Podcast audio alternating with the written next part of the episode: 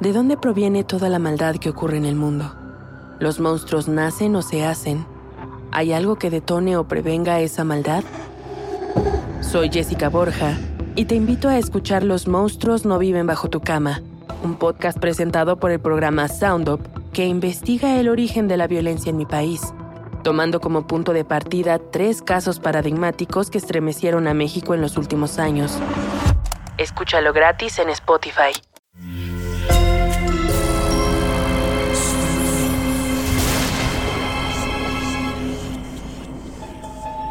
Portal Sonoro no se hace responsable de las visiones, pesadillas o encuentros cercanos del cuarto tipo que puedan suceder antes, durante o después de la experiencia. Para una experiencia sonora completa recomendamos audífonos para dejarte envolver por el mundo de Stephen. Escucha bajo tu propio riesgo. Stephen está acostado junto a su esposa, sudando como un adolescente en la playa. Son las 4.50 cuando sus ojos se enfocan el reloj digital en su buró. A esta hora, cualquier cosa es posible. Cualquier cosa, Stephen. Sin moverse, recostado y con la espalda empapada, Stephen resignado espera la hora de la salida del sol. Ya despierta, flojo. Son las 7 a.m., venga. Te hay que ponerse a trabajar. Su esposa pone delante de él un par de huevos estrellados con tocino y una taza de café humeante. Pero Stephen no mueve un dedo. Es un maniquí sentado en la mesa completamente ausente. La tierra llamando a Stephen. La tierra llamando a Stephen. Cambio, Stephen. Sale de su ensimismamiento. Se vuelve hacia la dulce voz de su mujer. Desconcertado y sorprendido al comprobar que casi se ha dormido frente al desayuno, decide contarle a Jane su problema con el sueño. Estoy durmiendo un poco mal últimamente. No, no sé qué me pasa. Quizás tendrías que hacer más ejercicio, como hacías el verano pasado. Perdona que te lo diga, pero llevas una vida muy sedentaria. Te levantas, desayunas, te vas a escribir tus cuartillas del día, luego lees un libro, luego miras Jeopardy, te compras una cerveza en la manzana roja, a veces te sientas un rato en el porche a ver los trailers pasar por la carretera y luego ¿qué? Lees un poco más, miras el béisbol en la tele, bebes un poco más y te vas a la cama. Sedentario como una piedra de río.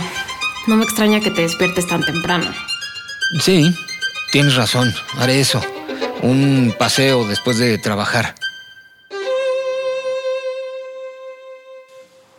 Luego de la recomendación de su esposa, Stephen comienza la costumbre de dar paseos cada vez más largos durante el verano, sin importarle las calurosas tardes de la peor ola de calor registrada en décadas. Derry hierve en el vapor de un sol brumoso, mientras él camina sumergido en la humedad y temperaturas que rebasan los 35 grados. Stephen avanza por la ciudad que está sumida en un profundo letargo.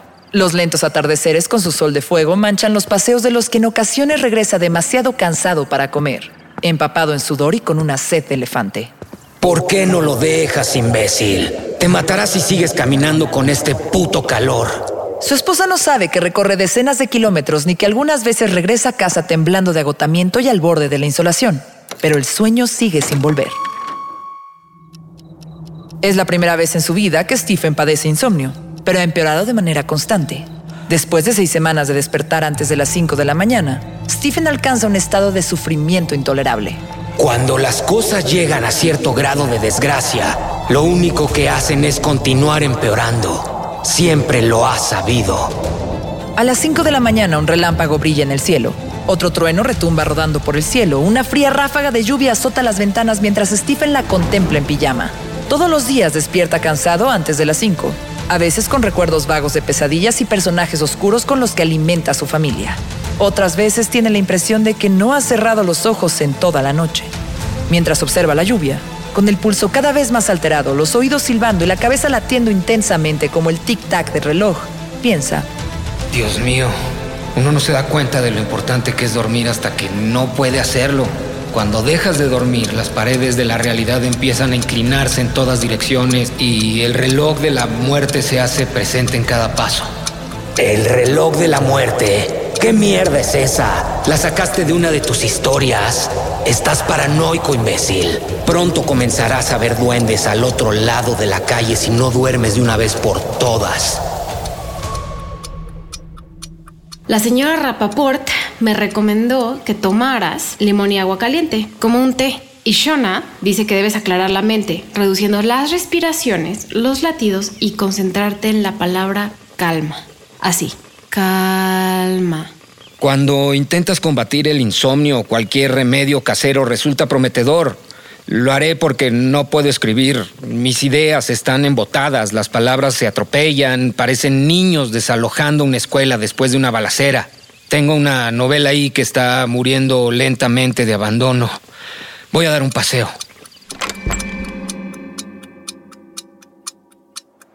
Stephen camina hacia el mini super de la esquina. La manzana roja está llena de niños que compran refrescos, helados y chocolates Milky Way. Stephen deja que salgan y los observa montar en sus bicicletas y perderse entre la bruma del atardecer, sorteando charcos y automóviles. Compra un helado y continúa su camino. En la esquina, un hombre sucio, sin techo, se acerca a él, corriendo y tropezando a cada paso. Mira a esa piltrafa. Probablemente te pedirá una moneda para viajar a Maine donde conseguirá un trabajo, pero la verdad es que volverá a la licorería y comprará el vino más barato. Están arrebatando los fetos a todas las madres, no solo de las yonkis y las putas. Cosechan día y noche, las abren en canal y le sacan los fetos como las vísceras a las vacas. He visto cadáveres en los tejados, bajo los árboles, en las alcantarillas, en los callejones, en los botes de basura detrás de las escuelas. Hay fetos flotando en el drenaje. Por eso con las lluvias rebosan, porque están llenas de fetos. Stephen intenta alejarse del individuo, impedir que ponga sus sucias manos en él. Siente la furia bajando de su cabeza, ardiendo en sus brazos. Golpea a ese maldito cerdo. No permitas que te toque. Stephen está a punto de obedecer a la voz que evita su cabeza, pero entiende que el insomnio también contribuye a incrementar su enojo y entorpece su razonamiento. Desquita tu enojo. El enojo es preferible, es un alivio. Es mejor que reptar por este mundo grisáceo como un puto zombie. ¡Golpea! Stephen se ve a sí mismo alargando el brazo para empujar al homeless. Ve los ojos del hombre sucio abriéndose sorprendidos ante el ataque, dejando caer la botella y quebrándose como ella contra el pavimento. La visión es tan real que incluso ve el sol reflejándose en los cristales del vino barato regados por el suelo. Sabe que está enojado y asustado y dentro de su cuerpo siente una extraña fascinación. El gusto en su boca se vuelve amargo como moneda de cobre y sabe que es la locura, la verdadera. Nada de villanos de película, nada de Patrick Bateman ni Pennywise. Locura real, desatada en las calles, desanudada por sus manos, proyectada contra cualquiera. Hey, Stephen, ¿qué haces? Estás ahí parado desde hace varios minutos. Te vi desde que doblé la esquina. Algo se rompe dentro de Stephen, sus latidos vuelven a compasarse. Voltea a ver al sheriff y sonríe como los cachorros cuando los adoptan. Me vino una idea. Estaba aquí tratando de atraparla en mi cabeza para que no se me olvidara. Ya la tengo asegurada. Eh, me voy, sheriff. Hasta luego. Qué persuasivo, qué encantador. Casi es imposible darse cuenta que debajo de esa capa de amabilidad estás más loco que una cabra. Pero incluso Ted Bundy consiguió parecer normal durante años.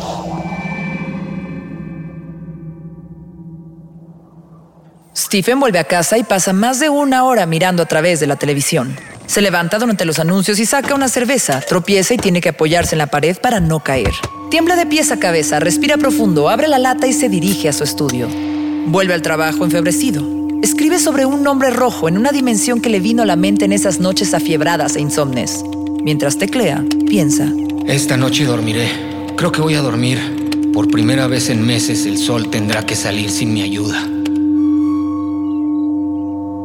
Cuando cae la noche vuelve a la cama, pero contra sus deseos despierta a la hora acostumbrada, 3.45 según el reloj del salón. Le duele la espalda y el cuello y no tiene ni la más remota idea de cómo llegó al sofá junto a la ventana ni de por qué está encendido el televisor, que solo tiene el siseo de la estática. Se estira, resignado. Llegó el momento de esperar al sol. Ahí sentado, Stephen puede ver cómo su cerebro se va secando poco a poco, cómo las gotas que mantienen unida su corteza cerebral caen, una a una, dejándolo seco al borde de la locura. Podrías escribir un librito gracioso sobre el insomnio, siempre y cuando duermas lo suficiente como para organizar tus pensamientos, imbécil. ¿Cómo estás? Esas ojeras están invadiendo cada vez más territorio, parecen un blitzkrieg. Ay, Stephen, ¿has probado otros remedios? ¿Estás durmiendo bien? Duermo, algo, probablemente no lo suficiente. Dile la verdad, dile que ahora despiertas antes de las 4 de la mañana, que cada día se acortan tus horas de sueño, que te quedas a su lado viendo el techo sin hacer ruido, pensando en por qué mierda has dejado de dormir. Pero lo más importante, dile que tienes miedo a enloquecer. La lista de remedios caseros es más larga que mi bibliografía, pero hoy probaré algunos. Me recomendaron whisky, un poco, solo para dormir. Ay, claro, whisky o NyQuil, combinación perfecta. Como si no lo hubieras probado ya. Voy al supermercado, vuelvo más tarde, creo que daré otro paseo.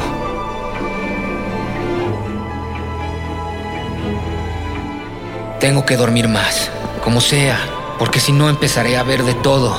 Exacto, de todo. Stephen entra a la farmacia y se para en el pasillo de los somníferos. Lee los nombres extraños de los medicamentos.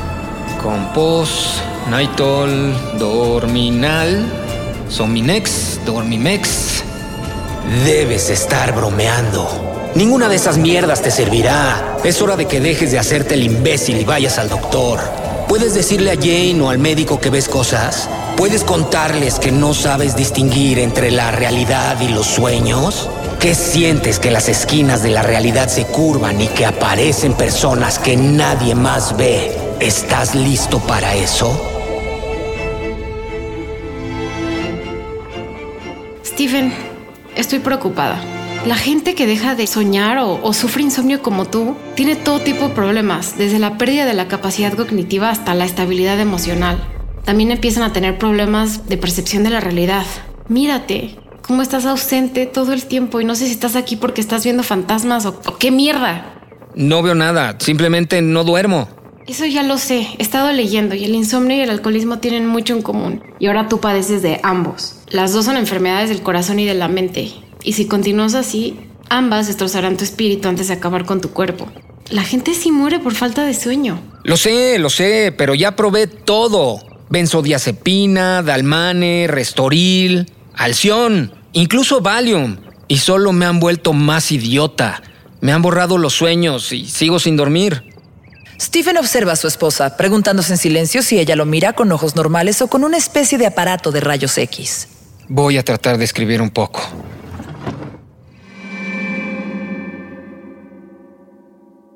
Se inclina sobre el teclado, los codos apoyados en la mesa, las manos apretando las sienes y el ceño fruncido intentando concentrarse, pero su mente divaga en océanos grises.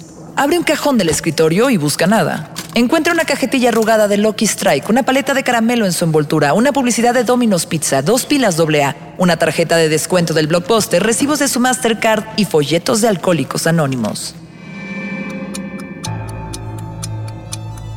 Stephen abre los ojos, mira el reloj junto a la lámpara. Es la 1.40 de la madrugada. Se incorpora y se sienta al borde de la cama. Una olada de vértigo amenaza su cabeza. Cierra los ojos hasta que desaparece, como un fantasma en un mal sueño. Ahí, sentado con la cabeza entre las manos y los ojos cerrados, respira.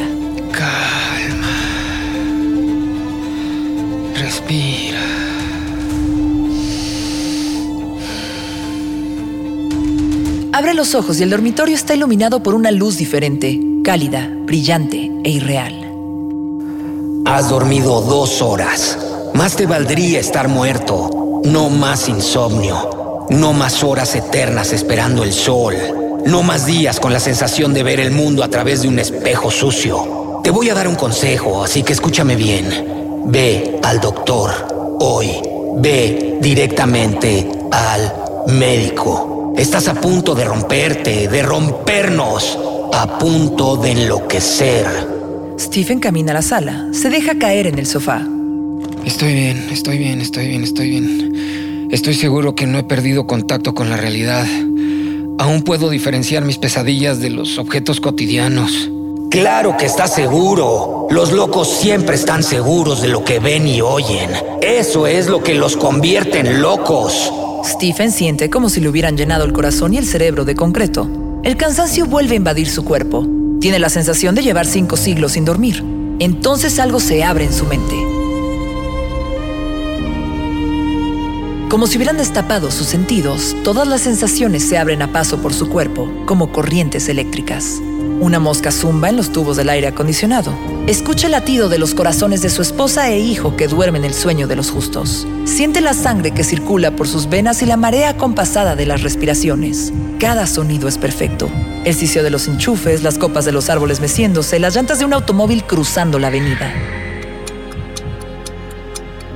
Cuando por fin sale el sol, Stephen tiene la sensación de que unas manos invisibles lo empujan hacia un túnel oscuro. Camina esperando cualquier cosa, sintiéndose pequeño, vulnerable y enojado. El homeless aparece nuevamente frente a él. Lo mira desde la esquina y sonríe con una mueca oxidada. Morir es fácil, vivir es lo difícil. Morir es fácil, vivir es lo difícil. Cuando Stephen llega intentando evitarlo, el hombre sucio y apestando alcohol lo mira directamente a la cara. ¿Todavía sueñas, Stephen? ¿Tus sueños son coherentes o solo son imágenes confusas? Stephen se convierte en estatua de sal.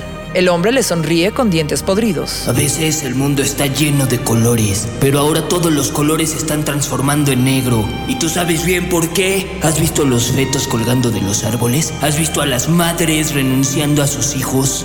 Stephen recuerda algunos sueños, sí. Imágenes de sangre y madres que entregan a sus hijos recién nacidos a hombres enanos en batas blancas manchadas de sangre y tijeras oxidadas. Pero no se confiesa, porque sabe que solo han sido sueños en medio de un mundo de insomnios. Está equivocado, señor. Yo no sé nada. Por supuesto que sí. Lo escuchas cada noche. Ese tic-tac es el reloj de la muerte.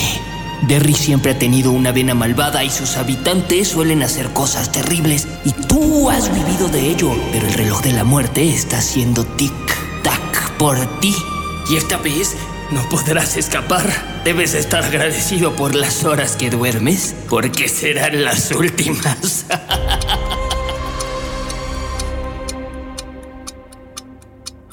Este episodio está inspirado en Insomnia, novela publicada en 1994.